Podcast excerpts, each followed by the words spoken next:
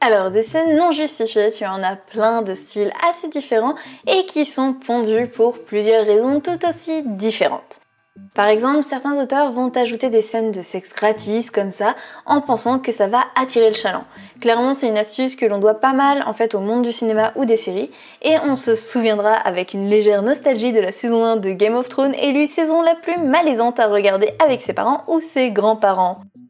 Une petite scène de jeu de boules, c'est pas forcément toujours racoleur. Ça peut permettre de faire évoluer la relation entre les personnages, d'expliquer les dynamiques qui existent entre eux, etc. etc. Tant que c'est justifié, il n'y a pas de problème.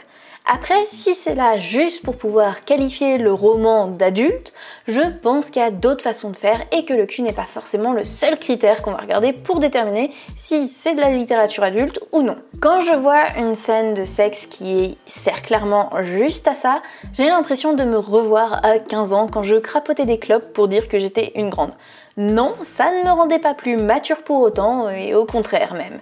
Ce besoin de vouloir absolument être reconnu comme adulte vient peut-être montrer qu'un doute est permis. A-t-on vraiment besoin d'autant d'artifices si le contenu initial suffit en lui-même? Dans le même genre, tu as les scènes de description qui sont ajoutées uniquement pour dire que c'est de la vraie littérature.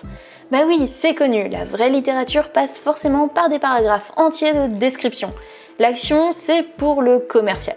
Alors, une bonne description, c'est top, mais une description non justifiée, c'est un poil chiant, on va pas se mentir. En gros, ce que j'essaye de dire, c'est qu'il ne faut pas qu'une scène existe uniquement pour rentrer dans une case. Il faut qu'elle ait un vrai impact dans le récit. Et ce qui est compliqué, c'est qu'on ne se rend pas toujours compte en fait sur le coup qu'une scène peut être inutile. Pour ma part, je sais avec le recul que certaines scènes de mes propres romans sont peut-être un peu trop, artificielles, et si c'était à refaire, je les ferais peut-être même sauter. Mais ça, je m'en suis rendu compte avec le recul. Sur le coup, j'étais persuadée qu'elles avaient bien leur place dans le récit. À une époque, je me faisais des fiches pour chaque chapitre et dessus, je notais ce qu'apportait la scène, l'émotion que je voulais véhiculer. Je cherchais aussi à voir si c'était pertinent ou pas. Avec le temps et en devenant jardinière, j'ai lâché cette habitude, mais maintenant, je me dis que c'est peut-être une bonne chose de la reprendre parce que ça me permettrait d'avoir plus de recul justement. Voilà, c'est tout pour aujourd'hui. J'espère que ce petit podcast format court t'aura euh, plu.